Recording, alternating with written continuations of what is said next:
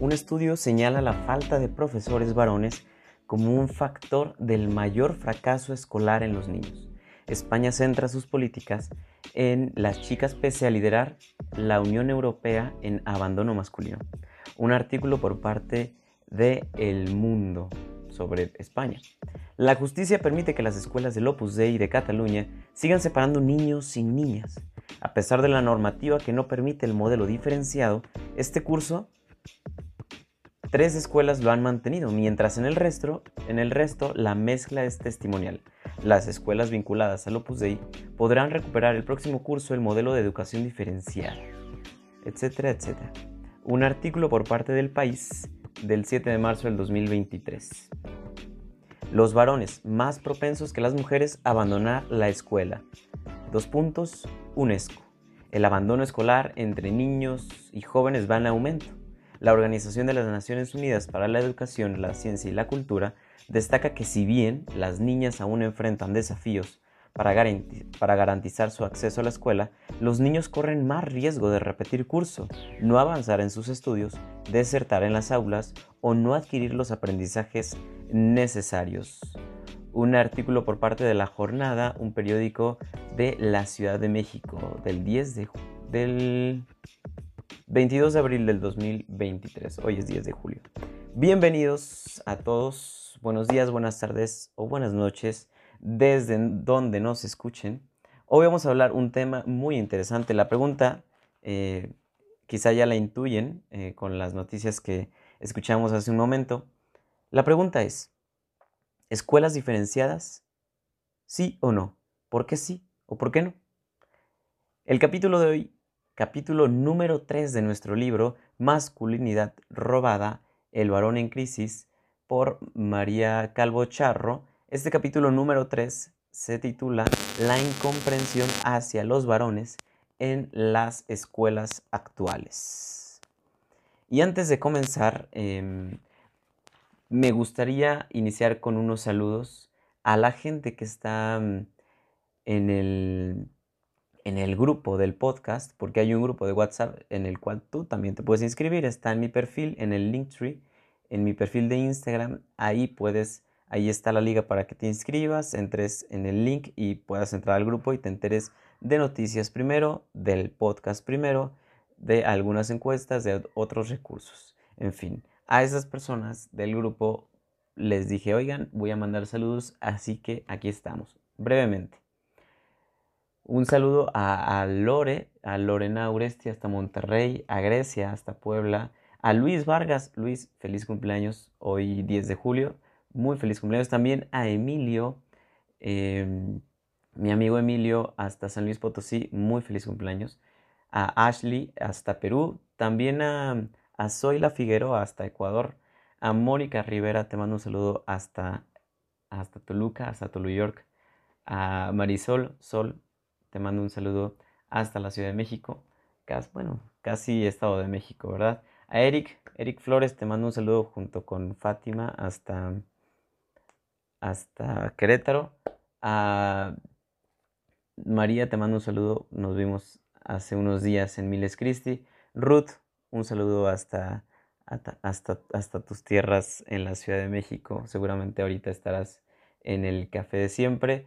Noah, Noah La Canoa, te mando un saludo hasta Estados Unidos junto con tu esposa. A Ivy, peruana, pero peruana alemana. María Liz hasta Argentina. María Liz, perdón, María Liz Valencia, siempre me corriges. Gali Galarza, te mando un saludo aquí, casi somos vecinos. Vane Navarro, Mario Patiño y Fernando Tobar. Un saludo a todos ellos. Ahora sí que ya mandamos los saludos.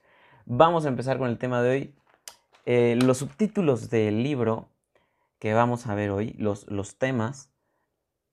El fracaso escolar, un problema mayoritariamente masculino.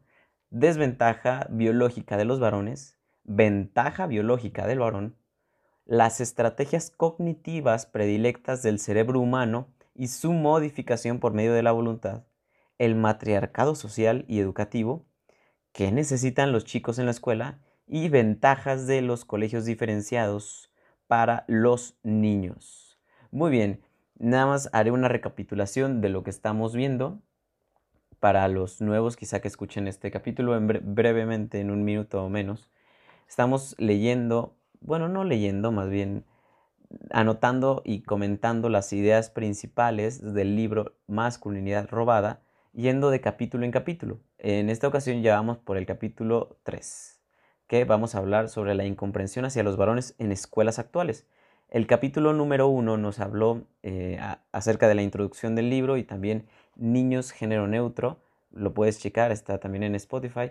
El capítulo número 2 sobre sobre aspectos más científicos y biológicos sobre la masculinidad, de dónde vienen ciertas, ciertas tendencias, también de la mujer, en fin, muchos datos por ahí. Y en esta ocasión vamos a aterrizarlo ahora hacia las escuelas, hacia el aspecto educativo.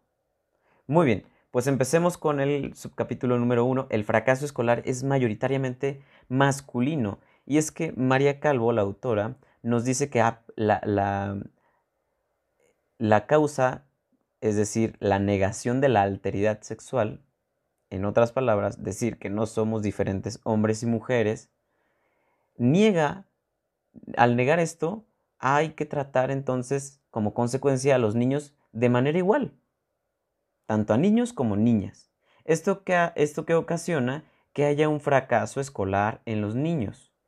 ¿A qué entendemos por fracaso escolar? Por ejemplo, algunas manifestaciones como absentismo, conflictos de convivencia, violencia entre alumnos, faltas de respeto, mayores problemas psíquicos, em, también frustración por parte de los niños en comparación con las niñas. Em, y esto provoca como consecuencia que los niños puedan irse en un futuro a un ambiente delictivo o también haya mucha falta de independencia en el varón. Esta es la lógica que sigue este problema del fracaso escolar, en donde tenemos al docente, que el docente pues, quiere aprendizaje, ¿no? A lo mejor tú como profesor lo confirmas y es obvio, quieres que tus niños y tus alumnos, tus adolescentes, aprendan.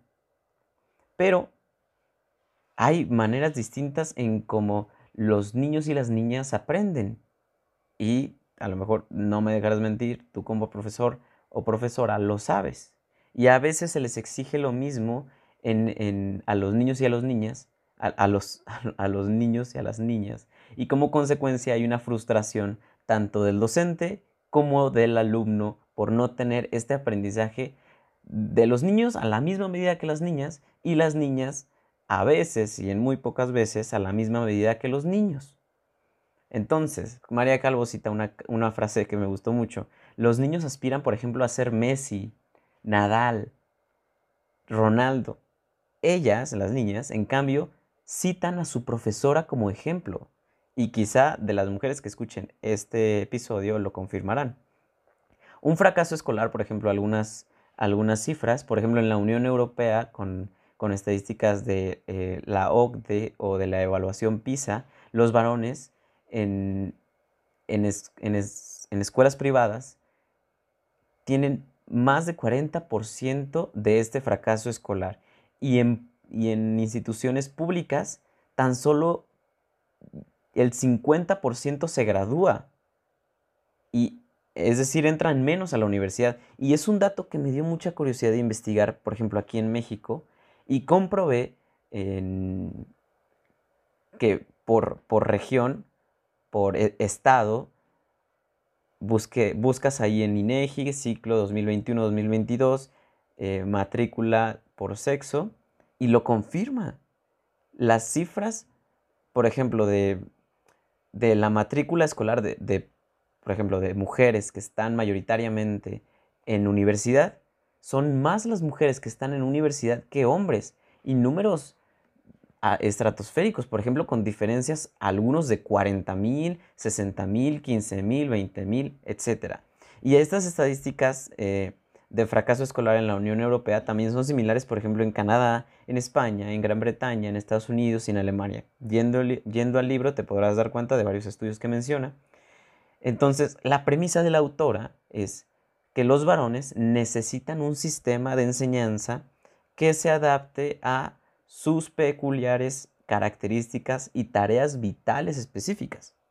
Porque, como ya hemos visto en otros episodios, en, bueno, en los dos episodios, ¿verdad? No son tantos. Los dos episodios anteriores, sobre todo el anterior, el número dos, los niños varones y también los adolescentes y los adultos, como regla general en el promedio, ¿cómo somos? Somos más competitivos, somos más confrontativos, necesitamos mayormente ejercicio físico, no somos inductivos, somos deductivos. Preferimos la acción a la conversación. Ante el estrés hay una introspección. Tenemos mayor capacidad visoespacial, mayor independencia, somos menos empáticos y solidarios y tenemos menos capacidad de autocontrol. Ahora, pasemos al, punto número 2, la desventaja biológica del varón. Como ya vimos en el anterior episodio, el, el, el varón tiene una característica cerebral muy peculiar, la lateralidad cerebral masculina. Es decir, nosotros no tenemos una escasez de conexiones cerebrales entre el hemisferio izquierdo y el hemisferio derecho. Esto que ocasiona que haya dificultades en el aprendizaje, manifestadas, por ejemplo, tartamudeo, dislexia, autismo, TDA, hiperactividad o lejastenia, que es la dificultad de, leer y escribir, si no, si no mal recuerdo, o una de las dos. Em, tenemos un desarrollo cognitivo más lento en comparación con la mujer manifestado, por ejemplo, en destrezas lingüísticas y verbales, tenemos menos. Las niñas todo lo contrario, tienen destrezas lingüísticas y verbales potencialmente geniales. Las niñas escriben antes. ¿Esto que provoca? Que tengan mayor motricidad fina.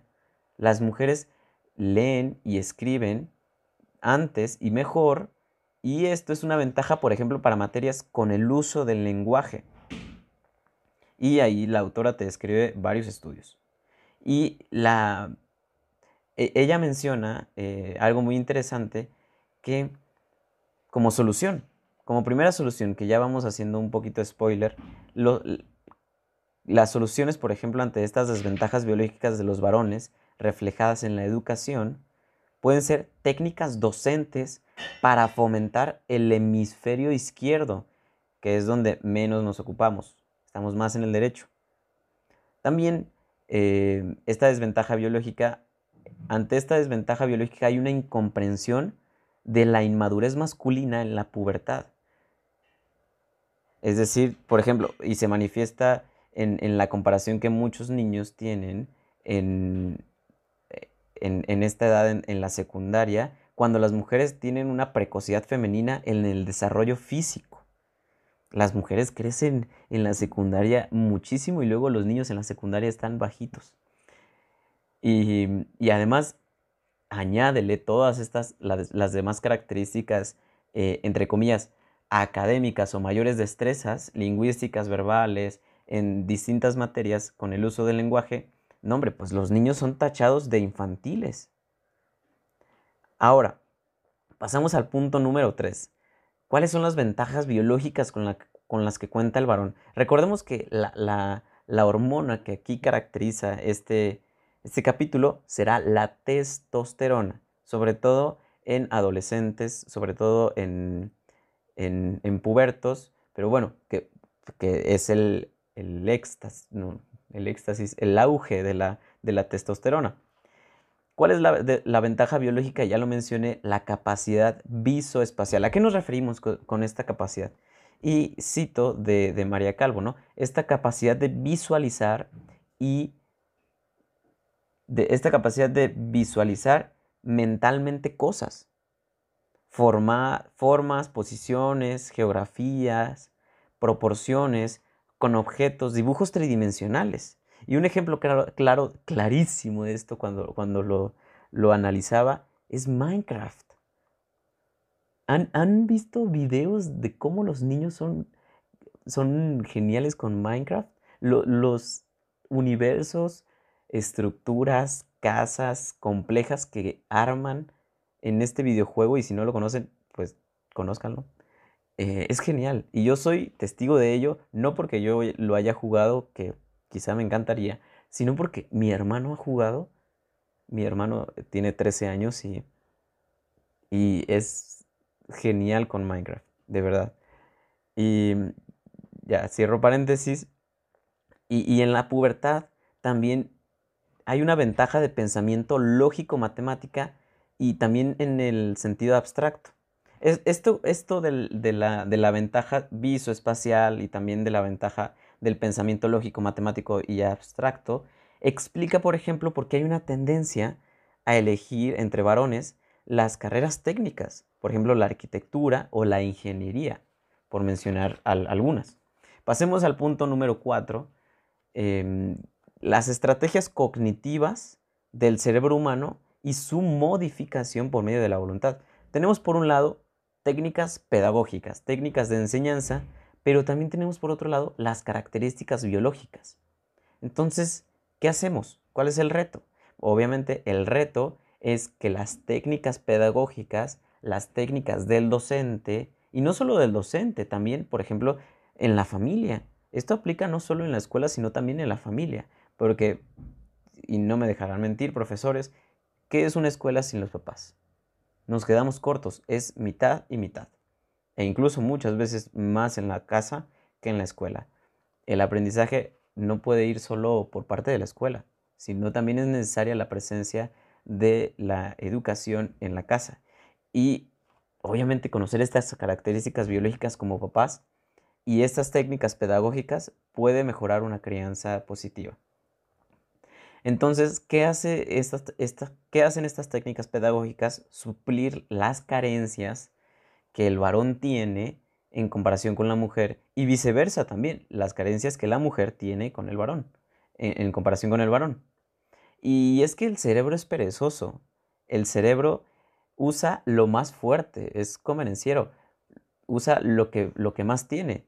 Nosotros usamos más nuestra capacidad visoespacial. Por ejemplo, con las manos, la mano izquierda y la mano derecha.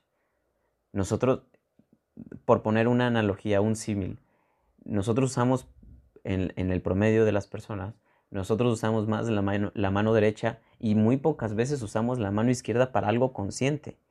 Y, se vuelve una mano a veces débil con la que a lo mejor con otras, eh, no sé, para golpear o lanzar algo fuerte, vas a usar la derecha y no la izquierda.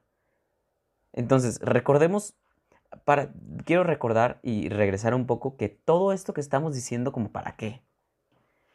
Es para generar un modelo de igualdad entre niños y niñas basado en, en las habilidades innatas y sus carencias y características cerebrales y biológicas. Pero no solo en, las características biológicas, sino ayudado, este modelo ayudado por la pedagogía, ayudado por la cultura, ayudado por lo social ayudado por la voluntad, ayudado por la crianza. Y es un modelo no solo para los niños y las niñas, también para los padres y también para los docentes. Este es el reto. Seguimos con nuestro punto número 5, hablando sobre el matriarcado social y educativo, pedagogías femeninas para los muchachos, menciona María Calvo. Y como premisa es que los niños son incomprendidos en el sistema como consecuencia. Y como causa, ¿cuál es la causa? Que hay una hiperrepresentación de valores femeninos en la sociedad y en la escuela. Esta hiperrepresentación de valores femeninos en sociedad y escuela se ve, por ejemplo, en pautas femeninas. Y menciono algunos ejemplos y manifestaciones muy concretas, que ya lo mencioné, lo mencionamos creo que en el episodio 1, pero aquí lo concretizamos. Por ejemplo, evitar la fomentar la colaboración entre todos y no en la competitividad. Fomentar que estemos tranquilos, pero no en la tensión y la confrontación. Fomentar que todos seamos amigos y haya una relación amistosa y no la jerarquía. Fomentar que hay que estar quietos, pero no el movimiento. Cuando lo que el hombre necesita es la competitividad, la tensión, la confrontación, la jerarquía, el movimiento. En, en otras palabras, y, cito a, María Calvo, que creo que cita a alguien más. ¿Qué queremos? ¿Niños ordenados, filas ordenadas, silencios y apuntes? Estas son pautas y generalidades femeninas que no aplican para los varones y provocan frustraciones. Un profesorado femenino infantil, por ejemplo, que en el promedio de la, de la estadística de la OCDE a nivel mundial, el profesorado femenino infantil es 96.9%. Es decir, es inusual que haya un docente en, en, infantil o en escuelas primarias eh, o incluso a veces en secundarias que sea hombre. Ojo al dato. Pasamos pues al punto número 6. ¿Qué necesitan entonces los chicos en la escuela? Muy bien, ya me dijiste los problemas, pero ahora, ¿qué necesitan? Número uno, que no neguemos las diferencias sexuales, como lo hemos mencionado en otro, en, otro episodio. Y, y, no solo es que necesitan los chicos en la escuela, sino yo también le agregaría qué necesitan los chicos en la casa. Porque recordemos, y este yo creo que sería mi plus como familiólogo, esto no solo aplica en la escuela, esto aplica también en la casa. Recordar que hay diferencias sexuales entre hombres y mujeres, entre niños y niñas. No existe eso de, de que una neutralidad sexual o los niños nacen en blanco y poco a poco. No, hay una diferencia sexual clara. Dos, hay a partir de estas diferencias sexuales claras, hay que también ser conscientes, como lo hemos mencionado, de las limitaciones y posibilidades de ser varón y ser mujer. A partir de ahí, podemos generar estrategias para la casa, para la escuela y en la sociedad, en la cultura, etc. Ahora, cuarto punto, ¿qué necesitan los chicos? Es decir, estas técnicas pedagógicas concretas. Vamos con lo concreto los chicos, que esto no quiere decir que, no, que solo los chicos, ¿eh? esto también los, las mujeres, pero mayoritariamente un énfasis en los hombres. Y describo cinco características, cinco técnicas, que a lo mejor en la escuela se puede olvidar. Y me encantaría que los profesores que escuchen esto eh, retroalimentaran y, y comentaran este episodio o me envíen a mí en privado comentarios. Por ejemplo, la disciplina y la autoridad. ¿Cómo? Con límites, pero luego explicamos cada cosa, con, cada cosa, cada límite de manera cariñosa. Pero primero el límite. Dos, el desarrollo de la fortaleza. Es decir, ¿cómo? Con superación de obstáculos, por el esfuerzo personal. Y menciono un caso concreto y muy, quizá muy tonto para muchos, pero no, no, o quizá no es tan tonto. Y es que hoy en día se premia por todo. Premio a tal, premio a tal, premio a tal y premio a tal. Entonces, ¿qué sentido tiene esforzarse? Y algo muy tonto, por ejemplo, en los juegos, en los videojuegos, te premian por todo. Ya no tiene caso ni siquiera esforzarte en un videojuego porque te premian por todo. Ya no es emocionante. E incluso lo dice Chesterton en su libro Em, qué, es lo que es lo que está mal en el mundo, creo, si no me recuerdo. Eh, los juegos masculinos son competitivos porque sólo así son emocionantes. Chesterton. Técnica pedagógica número 3, el descanso fuera es esencial. La necesidad de descansos, de recreos, de recesos, necesidad de movimiento. Para eso son los descansos. Y es lo que necesita el niño, el varón. Estamos inquietos, necesitamos estamos moviendo las piernas, estamos jugando con algo en la mano, nos distraemos fácil. Necesitamos, punto número cuatro, fomentar la competencia. Y, de manera, y, esto lo, corroboro de manera personal. Por ejemplo, cuando a mí hay una clase con debates, con confrontación, con preguntas picantes, con a veces un abogado del diablo, son las mejores clases para mí como hombre Em, también, punto número 5, emociones fuertes. Por ejemplo, en frases cortas, imperativas, tono elevado a veces. Esto fomenta, por ejemplo, la dopamina y la nore, creo que se llama. Pasamos al número 7, ahora sí, el tema candente. Colegios masculinos, un modelo educativo para el siglo XXI. Ya vimos, y lo hemos remarcado demasiado, que somos diferentes y aprendemos diferente y hemos dado argumentos, referencias, casos de la vida diaria y de la vida real. Ok. Como premisa, María Calvo nos dice que no existe un modelo de enseñar y aprender óptima y válidamente para ambos sexos de forma simultánea. Es decir, buscamos un modelo, pero bueno, oye, aún no existe este modelo. Entonces, ¿qué hacemos? ¿Cuál es la solución? Ya vimos que aprendemos diferente y ya vimos las ventajas, desventajas. Entonces, la solución, una solución que propone ella, es la educación diferenciada. Y por educación diferenciada, para los que no han escuchado el término, nos referimos simple y sencillamente a educación niños separados, niñas separadas. Ahora, este, esta educación, eh, la educación, por ejemplo, la educación mixta, fue un gran logro en su momento por la relegación que había de la mujer. Y esto, y la educación mixta fue un logro para las mujeres y con la esperanza de que habría mejores oportunidades en profesionales, em, de convivencia, etc. Y ahora parece con los datos que nos estamos yendo en la balanza hacia el otro lado. Ahora parece que necesitamos otro modelo o qué.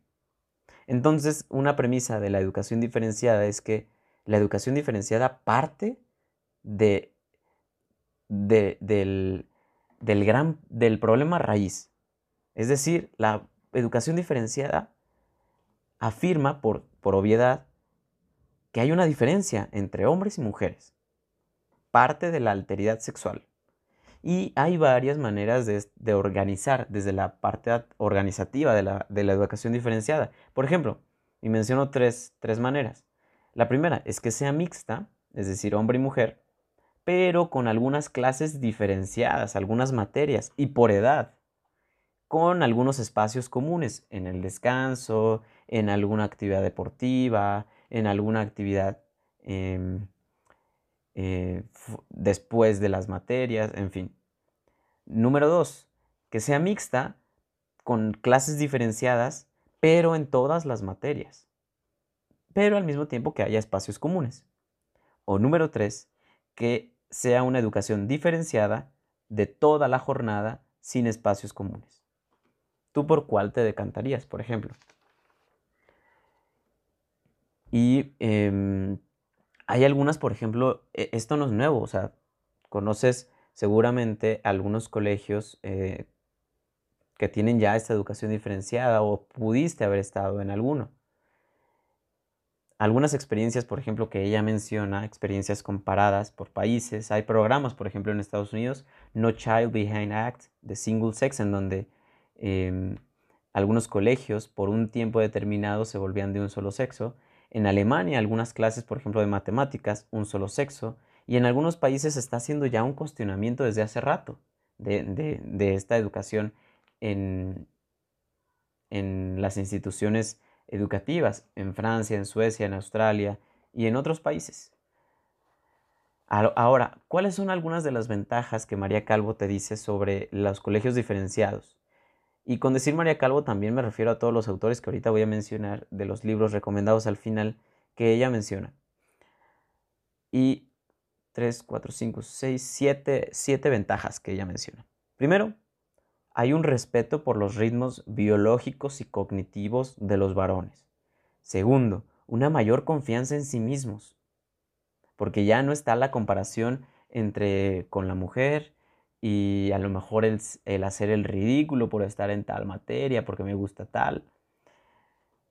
Tercero, respeto a sus necesidades de movimiento, porque hay un profesorado masculino que puede entenderlos mayor rendimiento académico, y ella misma te menciona algunas cifras por ahí, igualdad de oportunidades reales y liberación de oportunidades, porque son ellos mismos. Ya no necesitan, y sobre todo en la edad de la pubertad, ya no necesitan estar falseando en, en, en agradar a la mujer y a la niña, por ejemplo, que les gusta. Y aunado a eso, número 6, desarrollo equilibrado de la sexualidad y también un mejor comportamiento y disciplina. Y por último, esto que se me hace muy valioso, hay puntos de referencia masculinos. Y lo mencionábamos en el capítulo 1 muchas veces, en esta hiperrepresentación de la mujer en la sociedad. Eh, pues cada, y, y aunado con el profesorado femenino, pues ¿dónde queda a veces la figura paterna, la figura masculina? En donde el niño la, primera figura masculina que a lo mejor puede tener puede ser o un familiar que no sea su papá o, o el director de la escuela. O en este caso, en la educación diferenciada, un profesor, un compañero, el director, el preceptor. Se me hace eh, muy interesante esto. Pues muy bien, llegamos a, los, a la media hora de capítulo y, y, por último te menciono algunos libros recomendados que complementan muchísimo este capítulo. En primer lugar, eh, ¿Cómo aprende el cerebro de Sarah Jane Blakemore? Segundo, Todos los niños pueden ser Einstein por Fernando Alberca. Fine Young Men por Michael Gurian. También de él, The Purpose of Boys, El propósito de los niños, por Michael Gurian. La educación diferenciada, una opción razonable, por José María Barrio. 100% chicos, por Meg Meeker. El valor de educar, por Sabater. Nuestra incierta vida normal, por Luis Rojas Marcos. Todos estos libros son complementarios y los puedes encontrar en mi Instagram, fran. fran.elizalde. Eh, guion bajo. Y en, las historias destacadas al mismo tiempo te puedes inscribir en el Linktree para tener más noticias en el grupo de WhatsApp de, libros de la vida real. En fin, cualquier cosa, aquí está tu servilleta. Puedes dejar tus comentarios también aquí abajo en el podcast. Y recuerda que si te gustó este episodio, dale 5 estrellas para que nos recomiende a más gente. Y si te gustó, compártelo en tus redes sociales y coméntanos ¿Qué piensas de todo esto? Muchísimas gracias, nos despedimos, nos vemos hasta la próxima, tu servidor Francisco Elizalde. Bye bye.